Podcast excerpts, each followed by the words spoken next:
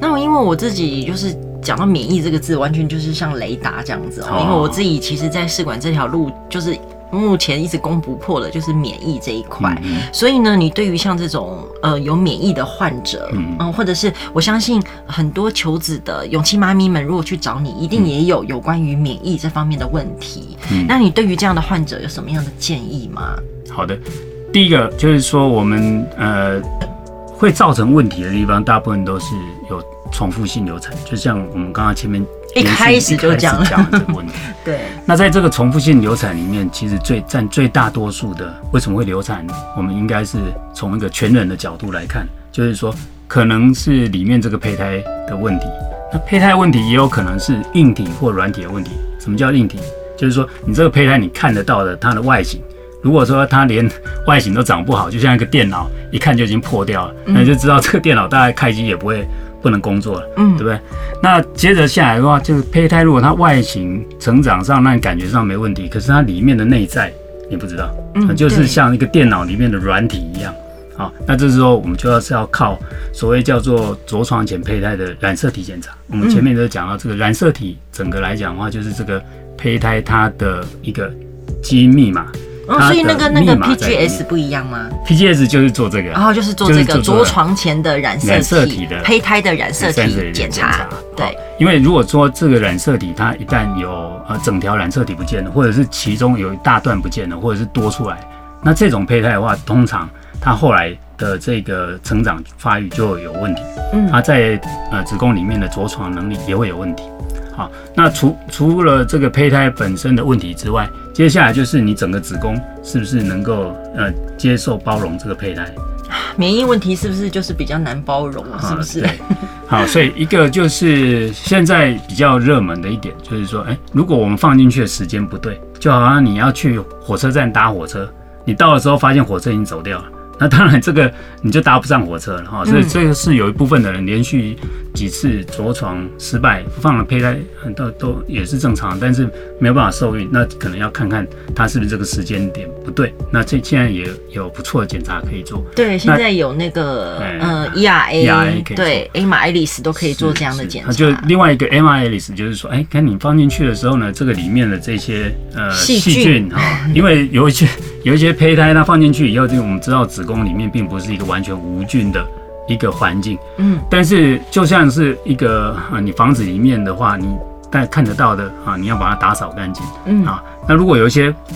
不好的细菌、坏菌在里面的时候，它就容易啊形成一些毒素出来，嗯。啊，这个毒素的话呢，就好像一个城市里面有这个空气污染一样，虽然你看这个城市好像。看不出来有什么问题啊，但是你人一在里面的时候，你就闻到刺鼻的味道。嗯，那你在里面显然也不会过得很舒服。嗯，那所以如果你解决了胚胎哦，检查出来没问题，时间也对，细菌也呃菌虫也对，那免疫呢？免疫在这一块是属于好，这个其实也是在不管是欧洲生殖医学会或美国生殖医学会都把它纳入，就是说有可能呃干扰到这个胚胎着床的原因之一。嗯，好，那尤其是像呃抗离子抗体症候群，这个大概已经呃。大概就是它的证据力也是蛮足够的，它的解决方案也是蛮呃就是统一的了，所以这个目前也是被列入，就是说非常要考量，就是说如果它呃连续性流产哈的这个要要做的一个检查，那这个部分来讲的话，我们应该是这样讲，就是说免疫有很多种啊不同的面向，对。啊这个几几个面向里面有几个就是说我这个是一个特异性的免疫。什么叫特异性的免疫？就是你像你今天去打疫苗一样，嗯、我打了疫苗，我打这个呃 B N T B N B N T 的疫苗，嗯，它的目的就是为了要对抗 COVID nineteen，对。对不对？好，所以你打了这个疫苗，它产生出来的抗体就是对抗 COVID nineteen 的抗体，对，它不会去打别的东西，嗯，它不会说，哎，你你你你打了这个疫苗之后，它制造出来让你过敏，嗯。啊，那应该是不不太会这样，所以这个叫特异性的免疫。那另外有一种就是不不太特异的，不太特异的，就是说有些人他们像呃我们呃其他的这种不是针对某个特别的病原体啊，然后产生的这些免疫系统，包括像我们的血栓也是其中一种，嗯，啊，当我们如果体内有一些细菌在里面的时候呢，如果有血块把它粘粘粘住了，那这个细菌它就不太容易动动，也不太容易传播。对，所以其实血栓本身就是我们体内啊要防护的一一环。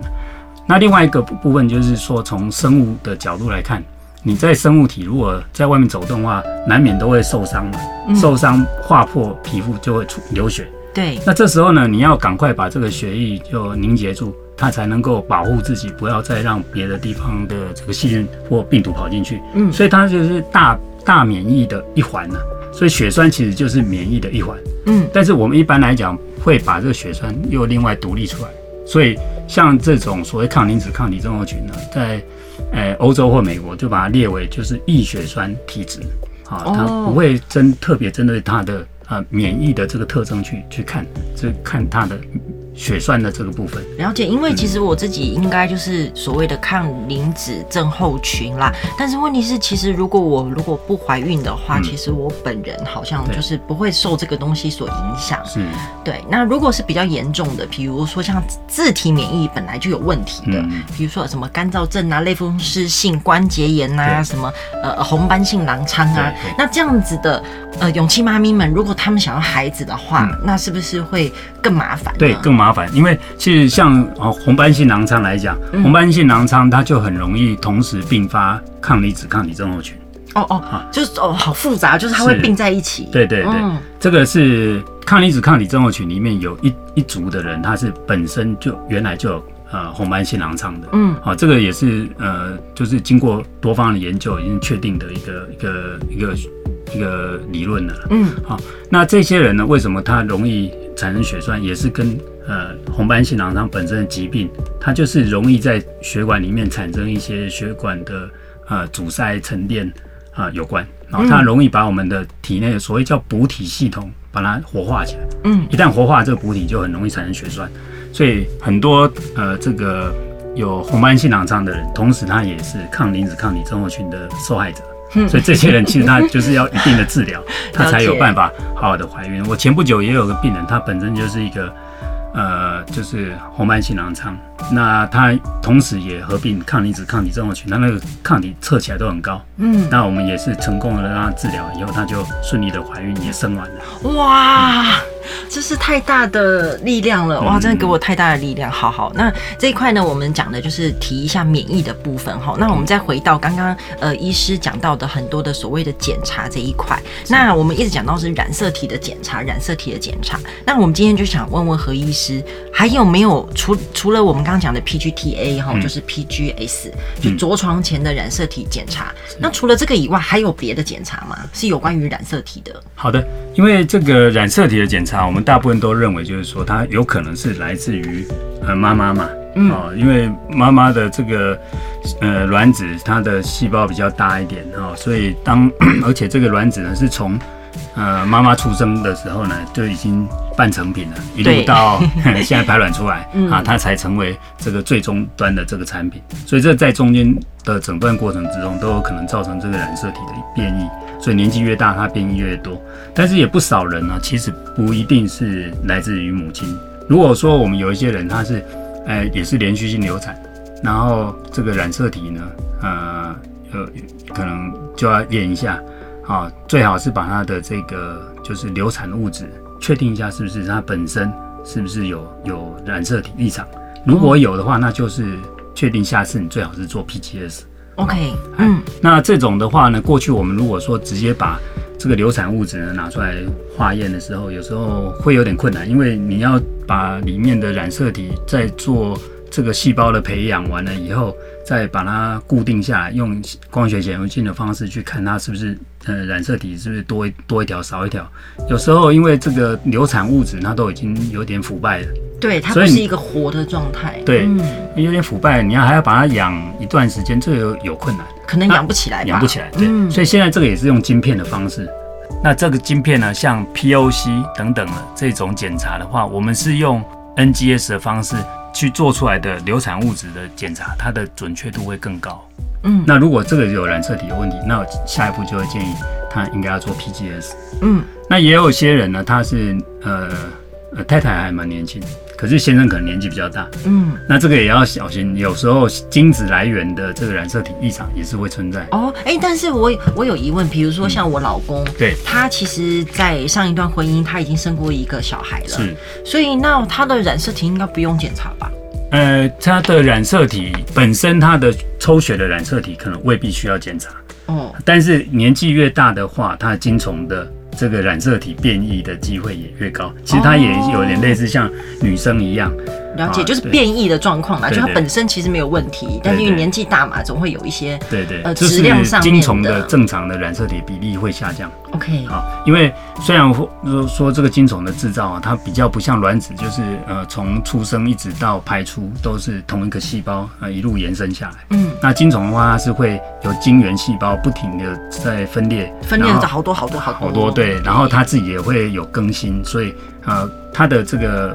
染色体产生异常的比例确实是比较低，但是即使是这样的话，呃，经过人家的研究呢，也有百分之四到百分之十的精虫可能它的染色体是异常的。哦，那可以做什么样的检查？对，所以这个精虫也可以做精虫染色体检查，先做做看啊。如果如果精虫的染色体有异常的话，像这一类的话，也要高度怀疑说它的这个连续性流产可能跟这个染色体有关系，所以可以，如果是精虫的染色体比例。异常的比较高，那就是下一步也是直接建议说做这个胚胎的着床前染色体检查，嗯啊，以避免就是说来自于父源或母源的这任何一端的可能染色体异常的现象。哦，那还有什么样染色体的检查啊？好像很多种哎、欸。对，一般我们当然就是说，刚刚前面提到，我们有了好的胚胎啊，那但它是一个局部的取样，取样去化验它的这个染色体，如果是正常的，有时候我们把它放进去。哎、欸，还是会碰到有一些人，他这个也也是又流产了，是长一长歪掉的意思吗？呃，也不是，就是说，因为我们这个胚胎虽然是经过 PGS 之后，它染色体是正常的，对，但它因为它可能是只有切片到某一些部分而已，哦，不是全面，就是虽然可以做 PGS、PGTA 这个检查，但它还是有一个。呃，限度对对对，还有还是有可能，还是有可能。哦。所以这个当然这个流产比例会比较高啊，因为我们知道之后正常的人，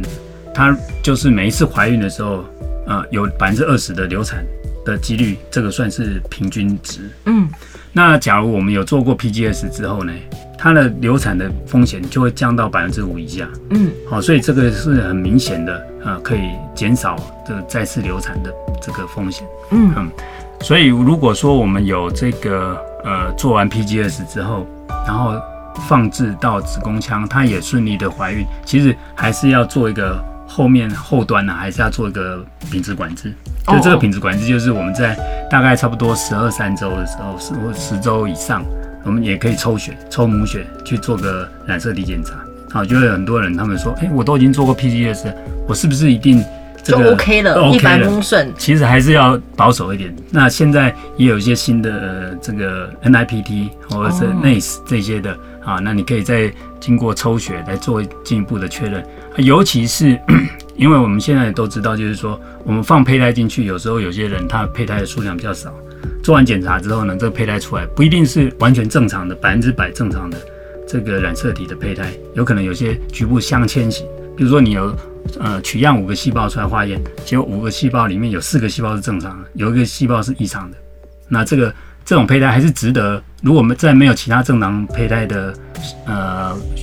可以用的选择下面下都一可以用哎，真的吗？异常的还是可以用？对，就是说它是属于镶嵌型的。镶嵌型的话，镶嵌型的。嗯。那现在目前来讲，就像我个人也有几个镶嵌型胚胎，呃，植入了以后也是顺利的怀孕生产。嗯，那这些镶嵌型的胚胎呢，我们还是要给它做一个品质管控，就是十二三周的时候，我们可能抽抽个血，啊，呃，十周以上其实就可以抽了，啊，抽个血，先看看它的这个呃母血的呃胎儿染色体是不是正常，嗯，啊，因为这个部分的话，它代表的是整个胎盘体系它的染色体是不是正常。我们我们做 PGS 只是从这个胚胎的最外层的地方给它切一个五个细胞去化验，啊，所以它的采样的。